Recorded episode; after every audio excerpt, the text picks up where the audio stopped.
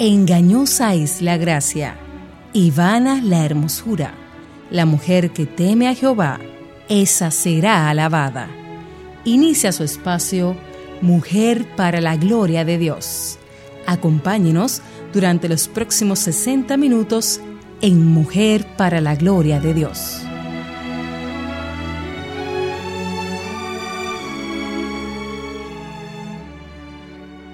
Cuidaos de los falsos profetas que vienen a vosotros con vestidos de ovejas, pero por dentro son lobos rapaces.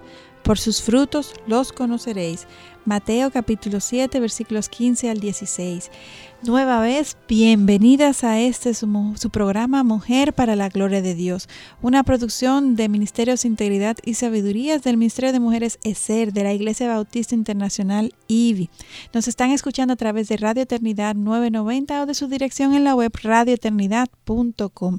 Gracias, gracias, gracias por su sintonía. Les saludan con mucho cariño y aprecio cada vez mayor a cada una de ustedes que nos escuchan, a Eileen Pagán de Salcedo, quien les habla, y Katy Cheraldi de Núñez. Buenos días a todos. Continuamos eh, con las parábolas de Jesús y, y en este día vamos a, a ver particularmente la parábola de la moneda, de la eh, oveja y el hijo perdido, estas, esas tres juntas. Sí, damos gracias a nuestro Salvador por permitirnos tener este espacio, poder hablar en su nombre. Yo sé que decimos siempre, pero la realidad es cada vez más, cada más que yo estudio la palabra, más me doy cuenta que yo no lo merezco. Dios es grande, su, su misericordia. Nuestra su incompetencia se nos hace más evidente. Así mismo, cada vez más consciente que es un privilegio. Y yo honestamente sé que no lo merezco.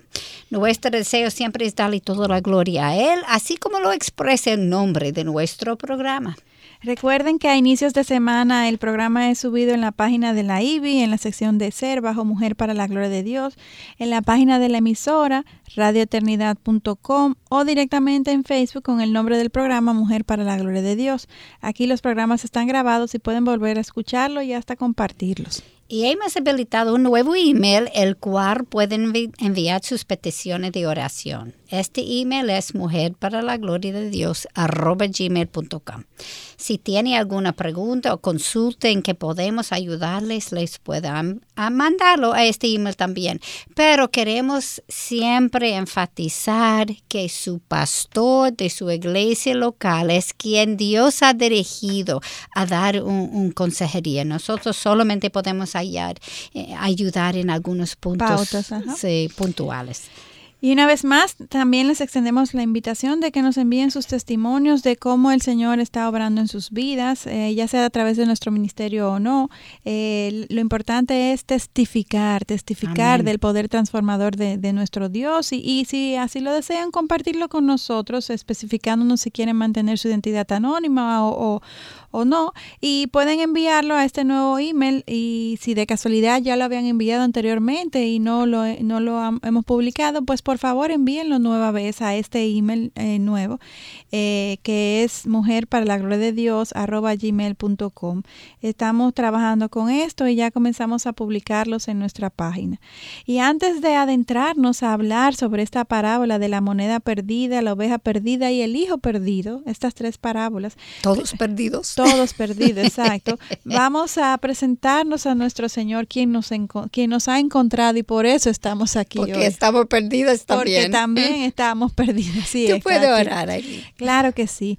Amantísimo Padre y Dios, te damos gracias. Gracias porque tú nos amaste primero, porque tú Amén. diseñaste tu plan de salvación y redención para, para encontrarnos y para darnos mm. eh, vida eterna junto a Amén. ti. Y en este momento nos presentamos, Dios, y junto a todo este es, esfuerzo y este material que hemos preparado para compartir con nuestras oyentes sobre tu palabra, sobre tu verdad, para que ésta nos equipe, Señor, para seguir creciendo en nuestra fe y nuestra relación contigo. Padre, que podamos sacar, sacar grandes enseñanzas de, de este Amén. material, de tu palabra, Señor, que podamos aplicar de manera práctica, intencional e inmediata en cada una de nuestras vidas, para que muchos otros puedan ver tu poder transformador obrando en nuestras vidas. Amén. En el nombre de Jesús oramos. Amén. Amén. Aline, la semana pasada hablamos sobre Lázaro y el hombre rico y cómo Jesús usó esta parábola para demostrarle a los líderes religiosos que las ideas que estos tenían sobre quién iría al cielo estaban totalmente equivocadas. Así es. Todos aquellos que confiaban en, que por sus obras y su posición de liderazgo serían salvos estaban equivocados. Solo son salvos aquellos que tienen una relación personal con el Señor como su Salvador. El dinero, fama, posesión no necesariamente son bendiciones, así como tampoco la pobreza es indicación de maldición. Hoy queremos hablar sobre tres parábolas que están íntimamente conectadas. La moneda perdida, la oveja perdida y el hijo perdido, como tú dijiste, Aline. O como nosotros también llamamos el hijo pródigo. Y antes de comenzar a estudiarlas, podemos ver que Jesús está demostrándonos que es Dios quien nos busca a nosotras. Así es. Y no al revés. Él nos amó primero, Él nos busca primero. Amén. Estas tres parábolas se suceden una a la otra y pregunto ¿por qué? Y lo que pienso es que estos son algunos de los ídolos de la gente. Su dinero, sus posesiones, o puede ser su carrera profesional, como eh, la oveja puede ser que era persona de agricultura, o eh, sus hijos representando por, por la oveja. Y con el mismo anhelo que nosotros programamos estas cosas, así Él busca a sus hijos. Amén. Y Katy, estas tres parábolas son todas partes de una serie de parábolas que Jesús compartió sobre el cielo, las cuales comienzan con el capítulo 13. Jesús sanó a una mujer en el día de Shabbat, el sábado, la cual tenía una dolorosa enfermedad por, por 18 años, durante 18 años, causada por un espíritu. Ella estaba encorvada y el Señor puso sus manos, sus manos sobre ella y dijo, y al instante se enderezó y glorificaba a Dios, nos dice Lucas capítulo 13, 13. Y Katy, ¿no crees que los líderes religiosos debieron sentir gozo por esta mujer al ver cómo su agonía terminaba? Una de sus feligreses, quien por 18 años había estado en esta agonía, y ya en un instante Jesús la sanó y lo primero que ésta hace es glorificar a Dios, ¿no debieron ellos de compartir su alegría? Esto debería ser lo más lógico. Si se tiene un corazón compasivo, oh. un corazón con el deseo de glorificar a Dios. Sin embargo, si nuestro corazón está lleno de envidia, es difícil ver lo que Dios está haciendo alrededor nuestro. Escuchemos la reacción ahora en Lucas capítulo 13, versículo 14. Pero el oficial de la sinagoga, indignado porque Jesús había sanado en día de reposo, reaccionó diciendo a la multitud, hay seis días en los cuales se debe trabajar. Venid pues en estos días y sed sanados, y no en el día de reposo. ¿No has visto esto aún adentro de la iglesia? Wow, increíble, cómo su legalismo y su necedad lo ciega. Y no hacemos eso también. Claro que sí. Nosotros tenemos una preconcepción de lo que Dios debe hacer y cuando Él hace otra cosa diferente a lo que te entendemos. Uno espera. De lo que uno espera, exacto. Concluimos que esto no viene de Él y malinterpretamos lo que está pasando. Así mismo Y algo que he aprendido, Katy, es que no podemos encajonar a Dios. él no cabe en una caja. Nuestro Dios va más allá de nuestro entendimiento. Cada vez que creemos que entendemos todo lo que Él hace, Él va más allá y hace cosas que superan nuestro limitado entendimiento y entonces debemos reevaluarnos nosotros y nuestra manera de pensar. Yo siempre pienso que él tiene una curva en la pelota. Siempre nos supera. Y la realidad es que somos nosotros quienes pecamos por soberbia al pensar que con una mente finita podemos entender a, al 100% a un Dios que es infinito, nos dice la palabra. Eso no, no puede ser más verdad de eso, Aileen. Entonces leamos en el versículo 15 la respuesta de Jesús. Hipócritas. ¿No desata cada uno de vosotros su buey o su asno del pesebre en día de reposo y lo lleva a beber? Y a partir de aquí, Jesús comienza con la serie de parábolas para refutar la reacción de los líderes. La parábola de la oveja perdida comienza primero explicándonos quiénes fueron las personas que lo oyeron y cuál fue la reacción de los líderes. Leamos en capítulo 15, versículos 1 a 2 todos los recaudadores de impuestos y los pecadores se acercaban a Jesús para oírle, y los fariseos y los escribas murmuraban, diciendo, Este recibe los pecadores y come con ellos. ¿Te das cuenta de lo que está ocurriendo? Jesús está enseñándoles profundas verdades bíblicas y los líderes religiosos no le están poniendo atención porque su atención está puesta solamente en los hechos que están ocurriendo a su alrededor y por ende no son capaces de escuchar la verdad, solo en criticar y enjuiciar. Así es. Notemos entonces que estas parábolas Jesús las compartió en respuesta al ataque que estos religiosos estaban haciendo en contra del ministerio de Jesús.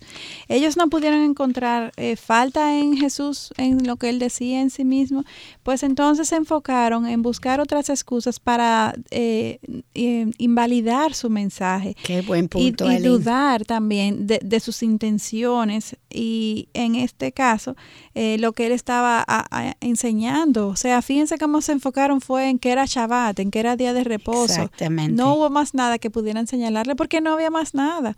Y las personas que sí escucharon el mensaje eh, eh, de Jesús, lo que sí pudieron eh, poner atención. Exactamente, fueron los marginados, los recaudadores de impuestos, o como el pasaje dice, los pecadores.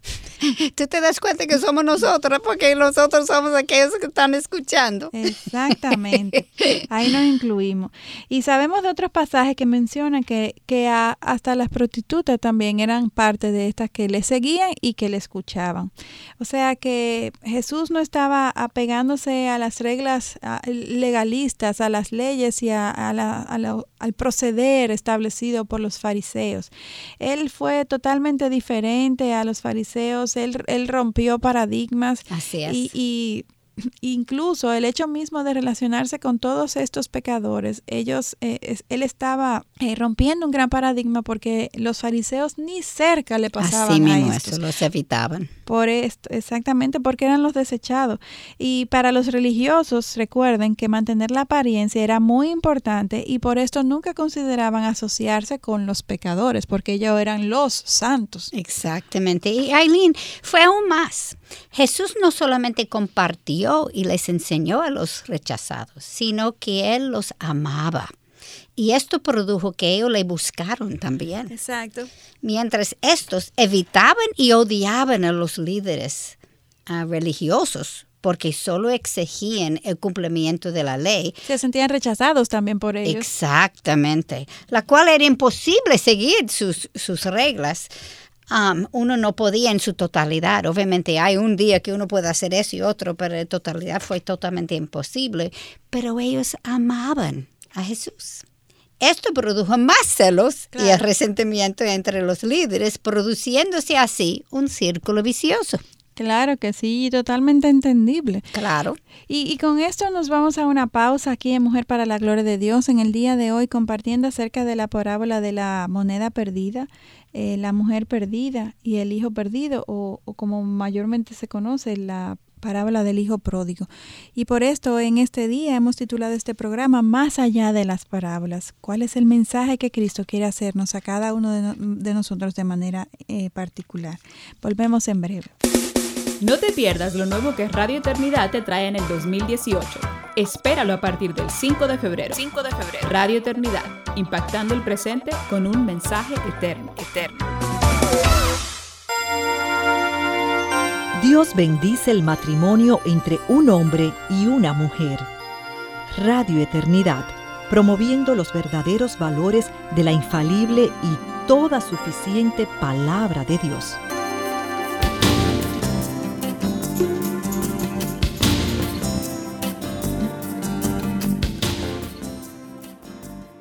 Continuamos en Mujer para la Gloria de Dios en el día de hoy, más allá de las parábolas. Eh, y como siempre en, el programa nos cuestionamos para mayor introspección en base al, al conocimiento, al, mensaje que estamos compartiendo, nos, nos ayude a pensar en nuestra condición.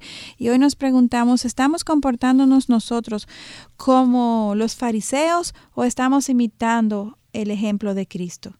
¿Por dónde vamos en nuestro caminar con el Señor? Y como hemos visto hasta ahora, eh, estos eh, fariseos vivían apegados, tan apegados a la ley, que hasta el mismo Jesús ignoraron y desecharon. Así es. Y, eh, y habíamos dicho que los, los rechazados amaba a Jesús porque lo amaba, pero odiaba los religiosos, causando más un ciclo vicioso. Así es. De celos. Porque a partir de la ley dada por Dios en la Torah, los religiosos habían creado cientos de leyes más que ellos seguían con celo ellos se, se, desgastaron en la, en, la, ley, en la ley, en la ley, y, y, practicar la ley, obedecer la ley. Y todo lo que no fuera pegado, eh, apegado a la ley era desechado. Y el problema radicaba en que ellos habían elevado estas leyes creadas por ellos mismos al mismo nivel de las escrituras y, incluso habían antepuesto el, la práctica de la ley ante la misma relación personal eh, con Dios.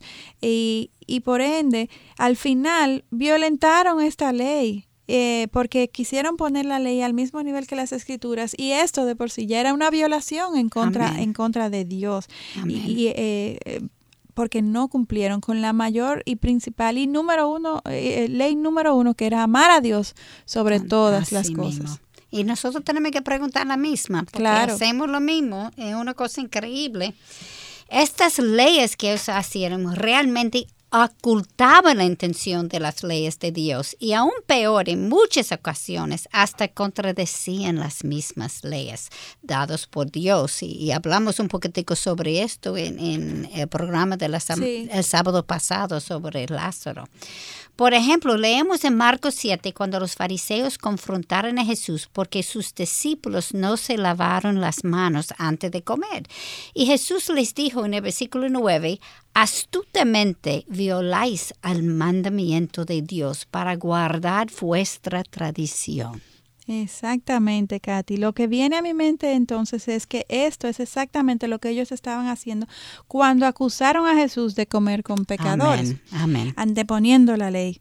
Dios tiene compasión y misericordia con los pecadores. Su deseo era salvar a los pecadores y esto se ponía de manifiesto, y esto, el, salvar a los pecadores, ponía de manifiesto la misma gloria de Amén. Dios. Mas los fariseos no solamente que no pudieron reconocer esta, e, esta bondad, y misericordia de Dios al tratar con los pecadores, sino que vieron a este como alguien vulnerable, como alguien despectivo, despreciable, porque no estaba cumpliendo la ley. Así mismo es. Y estas tres parábolas que estamos estudiando hoy demuestran el carácter amoroso de nuestro Dios. Leamos la parábola en, en, en sí, en los versículos del 4 a 6. ¿Qué hombre de vosotros, si tiene cien ovejas y una de ellas se pierde, no deja las noventa y nueve en el campo y va atrás el que está perdido hasta que la haya? Al encontrarla, la pone sobre sus hombros, gozoso, y cuando llega a su casa, reúne a los amigos y a los vecinos, diciéndoles, Alegraos conmigo porque he hallado mi oveja que se había perdido. Y Katy, una cosa que siempre me ha llamado la atención es cómo Dios trata con cada uno de nosotros de manera individual. Buen punto, de manera particular, Dios nos encuentra en cada circunstancia de nuestras vidas. Amén. Y aunque el hombre eh, en, este, en esta parábola tenía 100 ovejas, la que se perdió para él era tan importante que dejó las otras 99 para buscarla. Amén. Y así es nuestro Dios. Amén. Y como el pastor en esta parábola representa a Dios, de nuevo vemos que es Dios quien nos busca a nosotros primero. Sí, y aún más, Aileen. Esto es también una analogía de lo que Jesús hizo al dejar el cielo y venir para salvarnos. Y como se nota que él puso la abeja sobre sus hombros gozoso y la llevó a su casa, esto me hace recordar a Judas. Primero, capítulo primero, versículo 24 a 25. Y a aquel que es poderoso para guardaros sin caída y para presentaros sin mancha en presencia de su gloria con gran alegría, al único Dios nuestro Salvador, por medio de Jesucristo nuestro Señor, sea gloria, majestad, dominio y autoridad antes de todo tiempo y ahora y por todos los siglos. Amén. Y Katy, sabemos que esto es obra de la Trinidad porque Jesús dijo en Juan capítulo 10 versículos 28 y 29, y yo les doy vida eterna y jamás perecerán y nadie las arrebatará de mi mano. Mi Padre que me las dio es mayor que todos y nadie las puede arrebatar de la mano del Padre. Y para ver el trabajo del Espíritu Santo, leamos Efesios capítulo 1, versículos del 13 al 14.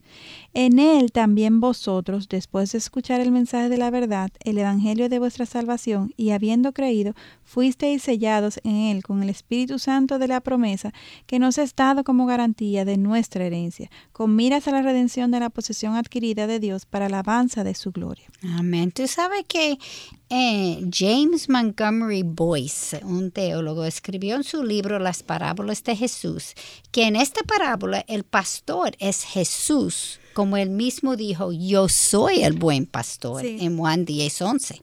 Y ahora leamos el final de esta parábola en el versículo 7.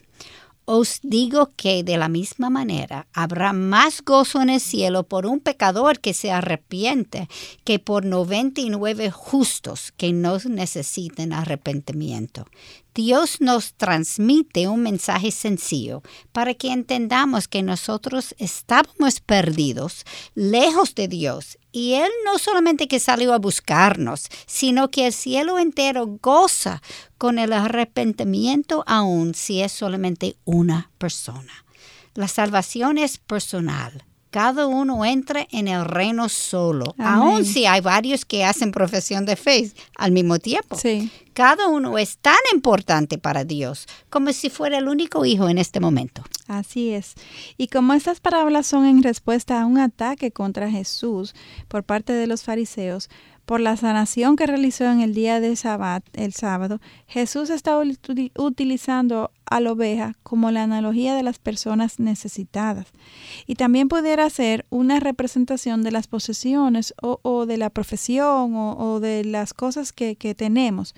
Y, cualquiera de las dos, cualquiera de estas, los líderes tendían a idolatrarlas. Por ejemplo, su posición en el templo los llenaba de orgullo, o sea, su carrera eh, como estudiosos de la palabra. Eh, como hablamos la semana pasada, los líderes eran avaros y les gustaba el dinero y las posesiones. Eh, por esto Jesús usa una moneda ahora para que entiendan de nuevo que las personas son más importantes que las reglas, que las leyes. Y Katy, ¿tú puedes leernos los versículos 8 y 10? Claro que sí. Veamos. ¿O qué mujer si tiene diez monedas de plata y pierde una moneda, no enciende una lámpara y barra la casa y busca con cuidado hasta hallar, hallarla? Cuando la encuentra, reúne a las amigas y vecinas diciendo, alegraos conmigo porque he hallado la moneda que había perdido. De la misma manera os digo, hay gozo en la presencia de los ángeles de Dios por un pecador que se arrepiente. Y esta, esta parábola es muy similar a aquella de la oveja y por esto necesitamos preguntarnos, ¿por qué Dios está repitiendo esta misma idea eh, de esta otra forma? Y hay varias cosas que nos resaltan aquí. Y primero, en las dos parábolas hay algo que se ha perdido. En la primera fue algo eh, eh, viviente, o sea, un animal, una oveja, y en la segunda algo inanimado, una moneda. Sin embargo, las dos tienen valor para su dueño. Para el pastor su oveja tenía valor y para eh, esta mujer su moneda. Y otra cosa que viene a mi mente es que cuando algo alguien no está con su dueño, muy probable es que esté perdido. Eh, sin embargo, el valor de los objetos aumentan cuando están en posesión de su dueño. son cosas que para ellos son valiosas, por eso la dan por perdida y, las buscan. Y esto no es una analogía perfecta para, para nosotros. Dios, quien hizo un mundo perfecto con la caída de Adán y Eva, el pecado entró en el mundo y todas nosotras nacemos eh, perdidas hasta que por fe aceptamos a Jesús como nuestro Salvador. Qué buen punto. Y Él nos da el valor que necesitamos en Cristo. O sea, todas nosotras en algún momento estábamos perdidas. Así es. Y para Dios éramos tan valiosas que entre él, él, él hizo su, él, eh, creó su plan de salvación y, y, mandó a Jesucristo para buscarnos a Amén. nosotros quienes estábamos perdidos. El propósito del mundo sin embargo, es quebran, quebrarnos, mientras que el propósito de Dios es, es enriquecer nuestra vida Amén. y darnos salvación y darnos vida eterna. Y quiero que escuchemos a Isaías 53, 6, que dice, todos nosotros nos descarriamos como ovejas, nos apartamos cada cual por su camino, pero el Señor que cayera sobre el, que, pero el Señor que cayera sobre él la iniquidad de todos nosotros. Es decir, nosotras somos las ovejas perdidas. Amén. Sin embargo, el versículo 7 de este mismo capítulo nos da la respuesta a nuestro problema y dice, fue oprimido y afligido, pero no abrió su boca. Como cordero que es llevado al matadero y como oveja que ante sus traquiladores permanece muda, no abrió él su boca. Jesucristo, como has mencionado, Katia, ya varias veces, es quien nos busca, es quien nos encuentra, quien nos salva y nos convierte en coherederas juntamente con Él. Wow, muy buen punto, Aileen. Y con esto nos vamos a esta segunda pausa aquí en Mujer para la Gloria de Dios. Aquellos pecados que parecen más dulces en la vida demostrarán ser los más amargos en la muerte. Tomás Brooks. Estás escuchando Radio Eternidad impactando el presente con un mensaje eterno.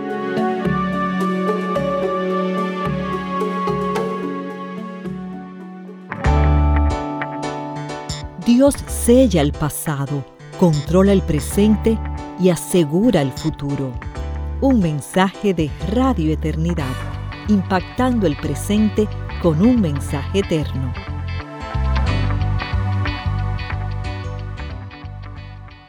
Continuamos en Mujer para la Gloria de Dios en el día de hoy eh, con la parábola sobre la oveja perdida, la moneda perdida y el hijo perdido o el hijo pródigo. Y por esto hemos titulado este programa Más allá de las parábolas. Y, y nos cuestionamos si estamos nosotras comportándonos como los fariseos o si estamos imitando el ejemplo de, de Cristo, quien, quien nos modeló gracia y misericordia antes que enfrascarnos en, en solamente eh, cumplir la ley. Amén. Y, y Aileen, antes de la pausa, tú habías dicho que Jesucristo es quien nos busca, Así nos encuentra, Así nos es. salva, nos convierte y Amén. después nos convierte en coherederos de. Él. Una, una cosa increíble. Y, y como tú dijiste, el mundo no nos valora, sin embargo, Dios sí. Amén. Y aún antes de aceptarle como Señor y Salvador, Él nos considera valiosas. Amén. Y la razón es porque fuimos creados en su imagen. Amén. Después que Jesús nos encuentra y tenemos al Espíritu Santo morando en nosotras, nuestro valor para el reino aumenta porque Él nos convierte en sus embajadores. Yo me pregunto, ¿por qué en esta parábola Dios usa a una mujer cuando Él es masculino? en la parábola de la moneda. De perdida. la moneda, sí, como hmm, hay algo aquí que, Sí, que llama la atención. este, nos llama la atención, claro. Y en el mismo libro de James Montgomery Boyce que yo mencioné antes, este dice que la mujer posiblemente representa al Espíritu Santo, porque enciende la luz, barre el suelo de la casa, busca la moneda cuidadosamente hasta que la encuentra. El rol del Espíritu Santo en nuestras vidas es primero encender la luz en nuestras mentes, como Jesús nos dijo en Juan capítulo 16, versículo 14. Él me glorificará porque tomará de lo mío y os lo hará saber. Él también limpia nuestra forma de pensar, como Efesios capítulo 4, versículo 23 nos instruye que seáis renovados en el espíritu de vuestra mente. Y Él nos busca y nos convence de pescado para salvarnos cuando nos dice en Juan capítulo 16 versículo 8, y cuando Él venga, hablando sobre el Espíritu Santo, convencerá al mundo de pecado, de justicia y de juicio. Katy, quizás tenemos que evaluar eh, a la mujer desde otro ángulo también, que recordando que estas respuestas fueron dadas eh, respondiendo al ataque que, que, tenían los fariseos contra Jesús por sanar a, una mujer en el, en el Shabbat. Y es, Jesús está dando ejemplos de cosas que hacemos eh, con las eh, cuales podemos eh, relacionarnos porque las hemos hecho nosotras también en la vida, en nuestra vida real. Cosas que, que idolatramos y, y, estas contradicciones entre lo que creemos y nuestras acciones no se encuentran solamente entre, entre los hombres, sino que también se dan entre nosotras las mujeres, o sea, todos los seres humanos. Los líderes siempre fueron hombres sin embargo, nosotras las mujeres cometemos los mismos pecados. Así mismo es. Es la misma naturaleza pecaminosa, la compartimos a hombres y mujeres. Aun si la forma de, presentarlos es diferente, somos todos igual de pecadores. Y, y, lo otro que me llama la atención en las dos parábolas es que el dueño siempre encuentra lo que ha perdido. ¡Qué excelente punto! Dios siempre va a encontrar a sus hijos, aquellos que están de antemano escritos en la lista. Eh, eh, Dios nos, nos, nos, el libro de la vida. En el libro de la vida, así es. Y esto no es diferente eh, para nosotras. Dios nos encuentra. Isaías 55, 11 nos asegura que así será mi palabra que sale de mi boca, no volverá a mi vacía sin haber realizado lo que deseo y logrado el propósito para el cual la envié. Aileen, excelente observación. Es increíble cómo se encuentra cosas que no son tan obvio, pero están. Sí, así y es. tan obvio cuando lo vea, pero uno no lo vea muchas veces. Una primera lectura no se pueden ver. Exactamente. Ahora comenzaremos con la última parábola sobre un hijo perdido y como la llamamos el hijo pródigo. Leamos Lucas capítulo 15, versículo 11 a 13. Y Jesús dijo, cierto hombre tenía dos hijos, y el menor de ellos le dijo al padre, Padre, dame la parte de la hacienda que me corresponda. Y él les repartió. Era su herencia, claro. Sí, sí. Y él les repartió sus bienes. No muchos días después, el hijo menor, juntándolo todo, partió a un país lejano y allí malgastó su hacienda, viviendo perdidamente. Y Aileen, aunque no me llama la atención el que este joven pidiera su herencia y luego la, la, malgastara, porque esto es típico de los jóvenes que solo piensan en el aquí y ahora, sin tomar en cuenta el costo y las posibilidades o posibles consecuencias de sus acciones. Pero sí me llama la atención cómo Dios llama la forma en que este joven está viviendo, viviendo perdidamente. Y verdaderamente esto es así. Nosotras fuimos creadas a la imagen de Dios y como Él es santo, nuestro deber es vivir santamente. Amén. Antes de la caída, la forma de vivir de los, de los seres humanos, sea Adán y Eva, era en santidad absoluta. Sin embargo, cuando pecaron, todo cambió. Y entonces la forma de vivir también cambió porque el estado de santidad se perdió. Así es. Entonces, cuando vivimos vidas de pecado, estas son vidas perdidas, no solamente porque van en contra de, de, la imagen de Dios en nosotros, sino también porque no estamos viviendo a la altura de nuestro llamado, ni tampoco estamos contribuyendo al reino de Dios, o sea, estamos en desobediencia, ignorando el consejo de Dios. Eh, y esto realmente se traduce en un tiempo perdido. Así es. Es, es importante eh, recalcar que en este tiempo en donde vivimos de espaldas a Dios, eh, la herencia o sea, este tiempo, perdón, donde eh, hablamos eh, el, el tiempo del, del, hijo perdido, en donde se desarrolla esta, esta parábola, eh, la herencia se solía repartir al momento de la muerte del padre, no antes. Esto es una excepción lo que se dio aquí. Exactamente. Por tanto, el que este joven pidiera su herencia antes de que incluso su padre muriera era algo atrevido en este contexto. Sí, Aileen, estás diciendo que el hijo no le importaba si el padre estaba vivo o muerto. Sí. O que el padre interpretara esta acción como que el hijo deseaba su, muerte. También me llama la atención el desenfoque del hijo. La herencia es dado a los hijos, como tú dijiste, cuando el padre muera, porque estos son los bienes que pertenecen al padre, no a los hijos. Y poniéndonos en el lugar del Padre, este fue quien trabajó esta tierra, aun cuando su trabajo era para beneficio de sus hijos. Sí. Esto no deja de ser una acción egocéntrica porque el hijo está pidiendo algo como suyo cuando realmente no lo era. Claro que no. Él reclamó la herencia como si este fuera su derecho, cuando realmente era propiedad de su padre. Sí. Y esto no es exactamente lo que nosotros hacemos.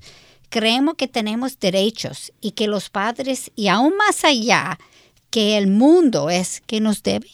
Y en consejería, Katy, podemos ver mucho esto. Nosotras vivimos desenfocadas y por esto es vital no solamente leer la Biblia, eh, para eh, redimir nuestra, nuestro pensamiento, sino también aplicarla para reenfocarnos y darle propósito y sentido eterno a nuestras vidas. Y eso no es diferente con los cristianos. Obviamente Claro, leyendo la Biblia y claro. somos cristianos, pero yo digo creyentes. Uno Claro cree que que, sí. eso es el mundo, no.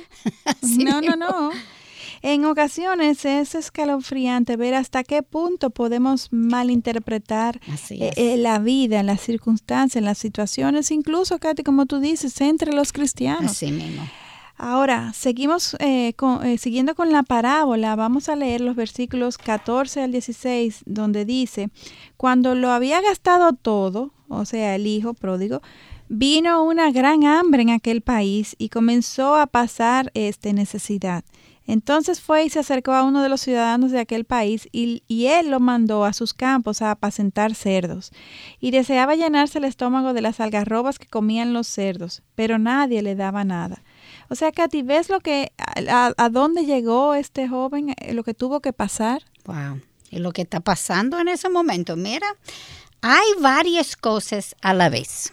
Primero, como dije, él no había evaluado las posi- posibles eventualidades de la vida y tampoco de cuánto dinero disponía para sus futuros planes. Sí. Su meta fue solo disfrutar y hizo todo para cumplir su objetivo.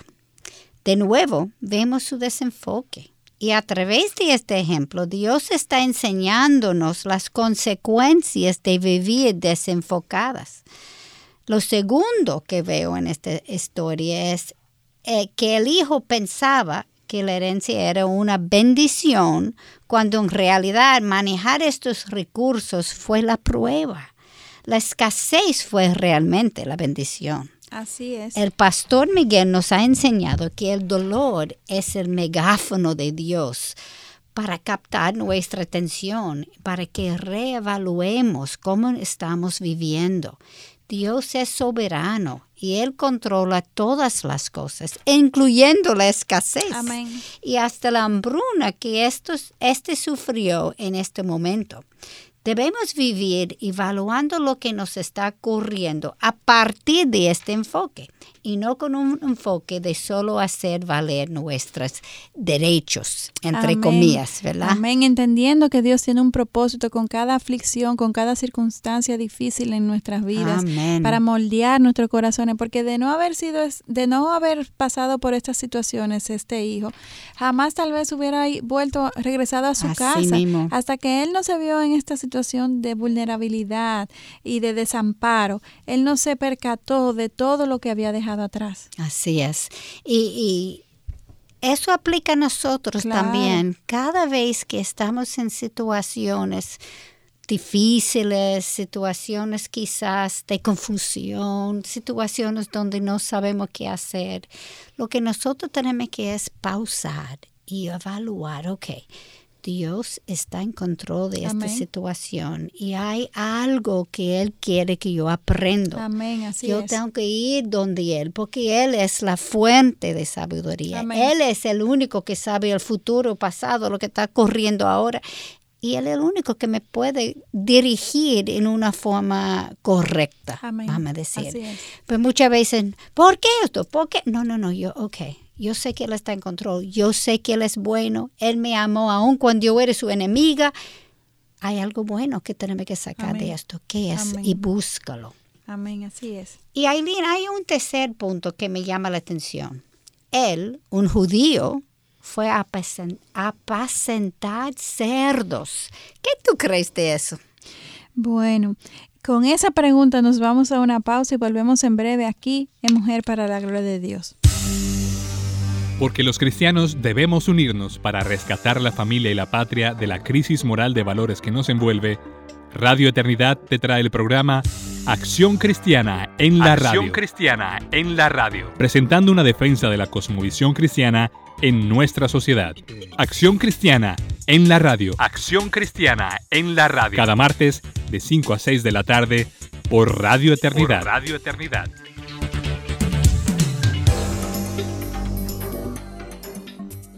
Continuamos en Mujer para la Gloria de Dios eh, con la parábola de la eh, moneda perdida, la, la, oveja perdida y el hijo pródigo o el hijo perdido. Y estamos eh, reflexionando sobre cómo estamos viviendo nuestras vidas y apegada a como los fariseos o imitando el ejemplo de Cristo. Y ya para este momento que hemos eh, avanzado bastante sobre, sobre este, el contenido, podemos ver que, que Dios siempre nos encuentra, que todos estábamos perdidos y Él nos encuentra. Y antes de irnos a la pausa, Katy, tú me hacías una pregunta muy interesante en base a, la, a esta historia del, del hijo pródigo o el hijo perdido. Sí, como él fue, tenía hambre y él quería comer la comida de los cerdos. Y como sabemos, él era judío. Y yo pregunté a ti, ¿qué tú piensas? ¿Qué tú crees en eso? De, este judío eh, eh, con, trabaja, eh, alimentando cerdos y queriendo comerse su comida. es algo increíble. Pues el cerdo para los judíos hasta el día de hoy es un animal inmundo. Así mismo. Y esto lo podemos leer, eh, de dónde, esto, el origen de esto lo podemos leer en Levítico capítulo 11, versículo 7, donde dice, y el cerdo, porque aunque tiene pezuña dividida, formando así un casco hendido, no rumía, será inmundo para vosotros. Y él estaba, este es el hijo pródigo, estaba en una situación tan desesperante que no solamente accedió a cuidar los cerdos, lo cual era de por sí inconcebible dentro de su eh, origen eh, judío, sino que tenía tanta hambre que quería comerse la, eh, la comida, las algarrobas que le estaban dando a los cerdos. Y aún hay otra cosa que me llama la atención en, en esta historia y es y está en la última parte del versículo 16 donde dice, pero nadie le daba nada. O sea, este joven se vio tan desamparado que, que, ante su, su, su, hambruna, su carencia, nadie se condolió, nadie le extendió la mano. Por eso no digo yo que llegara hasta desear la algarroba de los, de los cerdos. Y como dije anteriormente, el propósito del mundo es, es quebrantarnos, eh, es, destruirnos, es... Eh, exprimirnos y sacarnos hasta, el último aliento de vida. A nadie le importa lo que, lo que le sucedía a, este joven eh, y esto es realmente el mundo. Así es que, que que funciona el mundo. Somos importantes mientras tengamos algo que, que, ofrecer, algún interés que, que, tenga alguien en nosotros. Sin embargo, eh, no es así, Dios no es así con, nosotros. Y quiere demostrar de nuevo la soberanía de Dios y las diferencias que hay entre el quebranto del mundo y el quebranto de Dios. Y el quebranto del mundo es para destruirnos. Sin embargo, como confirmaremos en los próximos versículos, el, el quebranto de Dios es para salvarnos. O si somos salvos, ya es para formarnos a la imagen de Cristo y traernos de nuevo al redil. Amén. Leamos en los versículos 17 a 19. Entonces, volviendo en sí, dijo, ¿Cuántos de los trabajadores de mi padre tienen pan de sobra? Pero yo aquí perezco de hambre. Me levantaré y iré a mi padre y le diré, Padre, he pecado contra el cielo y ante ti. Note eso, no solamente ante el Padre, ante el cielo y ante ti. Ya está reenfocado. Ya no soy digno de ser llamado hijo tuyo. Hazme como uno de tus trabajadores. Esto es exactamente lo que Pablo dice a los Corintios en 2 Corintios capítulo 7 versículo 10 porque la tristeza que es conforme a la voluntad de Dios produce un arrepentimiento que conduce a la salvación sin dejar pesar. Pero la tristeza del mundo produce muerte. Lo que el Señor quiere es que nos demos cuenta de la realidad de que no somos nada, ni tampoco podemos hacer nada sin Él. Y aún más, Katy, debemos arrepentirnos por nuestros pecados. Y esto implica sentir el dolor por lo que hemos hecho, no, no minimizarlo, o sea, ser afligidos, porque Así realmente es. si eh, cuando pecamos contra Dios eh, le ofendemos y esto no debe de ser, no podemos ser insensibles hasta- Así ante mismo. esta ofensa a nuestro Señor. No solamente una admisión de la culpa, sino experimentar el dolor por la falta que hemos cometido es rectificar lo que hemos hecho cuando es posible y devolvernos en U. Así mismo. No podemos es. continuar haciendo lo mismo, pues se supone que eh, es- estamos siendo regenerados mientras eh, una vez conocemos a, a- a Jesús como Señor y Salvador, entonces comienza un proceso de regeneración en donde eh, nuestra mente va siendo redimida y nuestro caminar debe de evidenciar una, una nueva forma de vida que testifique de Cristo en medio nuestro. Y tú sabes una cosa, lo voy a decir porque yo sé por mi propia vida. A veces yo veo para atrás en las cosas que yo he hecho antes de venir a Cristo. A mí me da vergüenza. Claro que sí. Y yo estaba orgulloso en eso en ese tiempo. Sí. Pero ahora me da vergüenza. Yo estaba tan desenfocada. Claro que sí, incluso Katy, vamos más allá, aún siendo cristianas, Ay, como, como Jovencitas en la fe. Exacto, que eh, a medida de que vamos madurando en nuestra fe en el Señor, eh, se, se supone que debe de ser así. Si yo miro, vamos a decir, tú tienes 20 años atrás, eh, 20 años eh, siendo eh, cristiana, se supone que si tú miras a 5 años atrás, hay cosas que tú hacías que hoy te dan eh, vergüenza, Claro. aún después de ser cristiana. Así mismo es. Porque nuestra regeneración es, se va dando Progresiva. progresivamente mientras vidas tengamos. Y esto Amén. evidencia de que estamos creciendo en nuestra Aleluya. fe. Eso es evidente que somos realmente creyentes porque Amén, estamos es. creciendo. Así es, y, y, y debemos entonces eventualmente dejar la- eh, todos nuestros pecados atrás, pero sabemos que esto solamente va a ser posible o cuando el Señor venga o cuando nos llame a su presencia. Ese es el día que, que este eh, caminar progresivo en nuestra fe va a, a concluir. Y podemos leer sobre esto eh, específicamente en los versículos 20 y 21 donde dice, y levantándose fue a su padre, y cuando todavía estaba lejos, su padre lo vio y sintió compasión por él y corrió, se echó sobre su cuello y lo besó, y el hijo le dijo, le dijo, Padre, he pecado contra el cielo y ante ti. Ya no soy digno de ser llamado hijo tuyo. O sea, él se percató de su pecado, de su ofensa a su padre. Como nosotros hacemos. Tú sabes una cosa, eh, ah, por primera vez que estoy viéndolo aquí, aun tantas veces uno lo ha leído, él, él dijo, el pecado fue contra el cielo y ante ti. Sí. No contra el Padre, era No. ante el Padre, pero fue contra el cielo. Así mismo. Wow. Excelente observación. Y, y quiero aquí también leer la reacción del Padre eh, en la parábola, que está representando obviamente a nuestro Padre Celestial. La respuesta que tiene el Padre Celestial ante cualquier persona que venga ante Él y se arrepienta. Leamos en los versículos 22 al 24, donde dice, Pero el Padre dijo a sus siervos, Pronto, traed la mejor ropa y vestidlo, y poned un anillo en su mano, y sandalias en los pies, y traed el becerro engordado, matadlo, y comamos y regocijémonos, porque este hijo mío estaba muerto y ha vuelto a la vida, estaba perdido y ha sido hallado. Y comenzaron a regocijarse. De nuevo, podemos ver el valor que tenemos para nuestro Padre Dios. No importa el pecado, la vida de pecado que, que tengamos, eh, eh, no importa... Eh, lo- exacto, y, incluso donde estemos ahora mismo, no importa eh, la magnitud de, la, de, del- de nuestras faltas y pecados, si nos arrepentimos, si venimos con corazones arrepentidos delante de Dios y confesamos nuestros pecados y reconocemos a Jesucristo como Señor y Salvador, Él es fiel y justo en, en perdonarnos y en darnos eh, la salvación. Él no Amén. espera que nos... O sea, el Padre no le dijo al Hijo cuando vino, mira, pero te tienes que bañar y, y mira a ver si tú compones tu vida y entonces yo te recibo. No, Dios Amén. no espera que nosotros arreglemos nuestras condiciones para recibirnos y darnos salvación. Él lo que quiere es simplemente un corazón arrepentido y que le reconozca a Él como soberano Dios. Amén. Y Aline, lo que yo creo que tú estás diciendo es, no hay un pecado que es más grande del amor de Dios. Amén, exactamente. Su amor es más grande de todo. Él cubre multitud de faltas, todas nuestras faltas. Y dice la misma palabra que, que cualquier pecado, eh, no importa su magnitud, Él lo, él lo puede hacer blanco como la nieve. Amén. Ahora bien, recordando que estas tres parábolas fueron una respuesta a la envidia de los líderes religiosos, así es. leamos en los versículos 25 a 30. Y su hijo mayor estaba en el campo, y cuando vino y se acercó a la casa, oyó música y danzas. Y llamando a uno de los criados, le preguntó qué era todo aquel- aquello.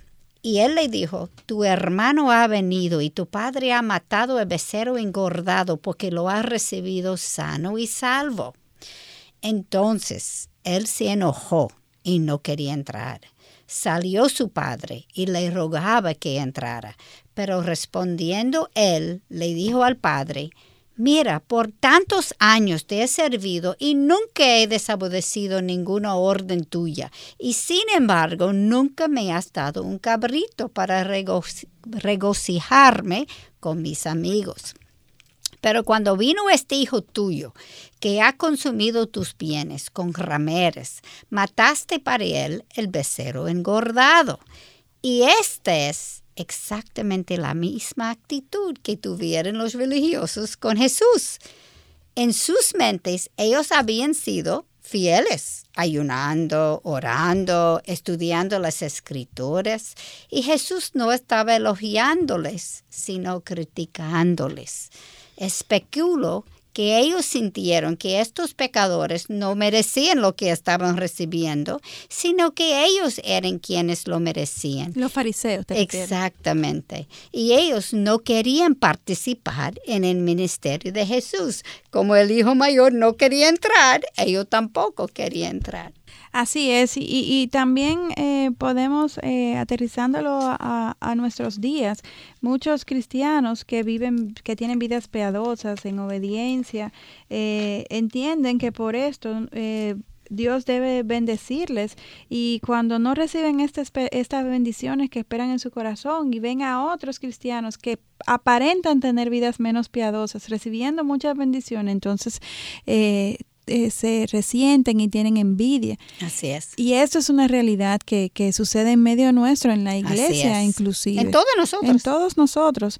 Y debemos de recordar primeramente que, que Dios obra de manera particular con, con cada uno de sus hijos según, según a Él le plazca y sus Así propósitos. Y, y segundo, nuestras buenas obras y buenas acciones no es para ganarnos sus bendiciones, es en respuesta a lo que ya, a lo que ya Dios ha Amén. hecho por medio de Cristo Jesús Amén. sin esperar nada más a cambio, porque Amén. realmente no deberíamos de esperar nada más. Tenemos lo más valioso que es la vida eterna. Así es. Y alegrarnos cuando a Dios le plazca bendecir a nuestros Así hermanos. es. Y tú sabes también tampoco cuáles son las bendiciones y cuáles son las maldiciones. Porque uno Exactamente. puede parecer Desde a mí afuera. que eso es una bendición cuando es una prueba. Así es, desde afuera se ve diferente. Cada Así quien es. sabe. Con Dios es que sabe. Y Katy, ¿cuántas veces nosotras pensamos igual que, que estos líderes, como estamos compartiendo? Cuando Dios hace algo que no va de acuerdo con lo que pensamos que Él debe hacer, entonces eh, lo que hacemos es quejarnos, retirarnos, criticar, envidiar. Y, y- y algo más que me llama la atención es que realmente la reacción de los dos hermanos son ambas manifestaciones del, del mismo pecado. Qué buen punto. El hijo pródigo, que él, entendía que él merecía eh, esta herencia desde antes de recibirla, y por otro lado, el hijo mayor, que el que se quedó, se sintió que él era quien merecía lo que el padre estaba eh, dando al hijo menor, o sea, ambos se sentían merecedores, am- ambos actuaron eh, ego- egoístamente. Sí, y con envidia, wow. Y de nuevo vemos la paciencia y bondad del Padre en su respuesta al Hijo mayor. Leamos los versículos 31 a 32. Y él le dijo, Hijo mío, tú siempre has estado conmigo y todo lo mío es tuyo, pero era necesario hacer fiesta y regocijarnos porque este tu hermano estaba muerto y ha vuelto a la vida, estaba perdido y ha sido hallado. Cuando realmente nos damos cuenta de que todos estábamos perdidos y Dios nos ha aceptado como sus hijos por gracia y no por lo que hemos hecho. Amén. Hemos recibido lo que no merecemos y una Y a, y una- a un gran costo para Dios, Así la muerte de su Hijo Jesús. Debemos permanecer humillados, agradecidos y listos para aceptar a cualquier persona que Dios llama a su redil. Claro, y alegres cada vez que venga alguien a confesar a Cristo como Señor y Salvador. Y Amén. Katy, realmente hemos compartido eh, muchas verdades trascendentales en este en este día, las cuales nos deben de llevar a meditar a lo largo de toda esta semana.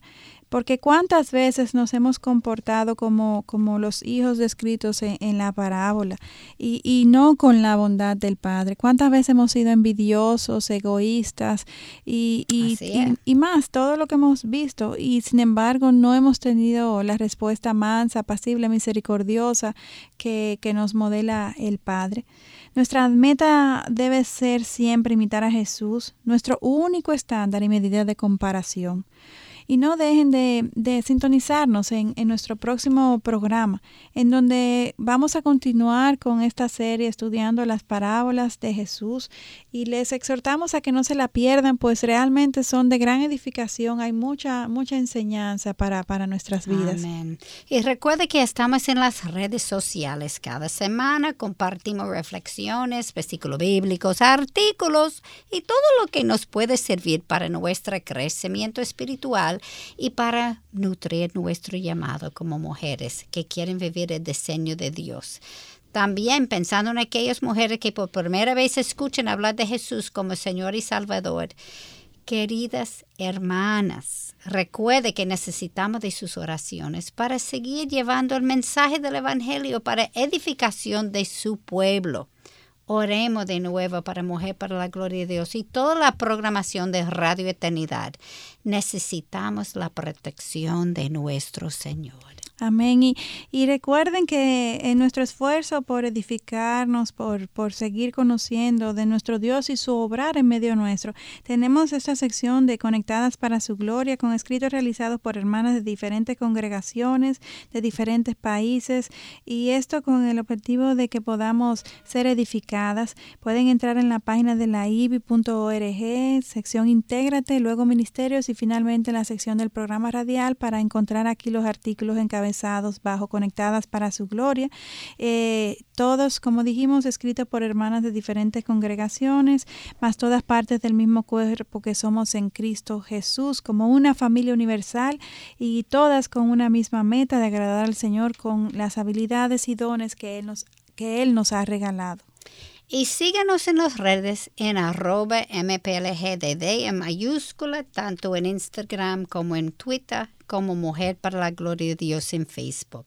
Les esperamos en nuestro próximo encuentro, Dios delante, aquí en Radio Eternidad, impactando el presente con un mensaje eterno. Amén. Hasta el próximo.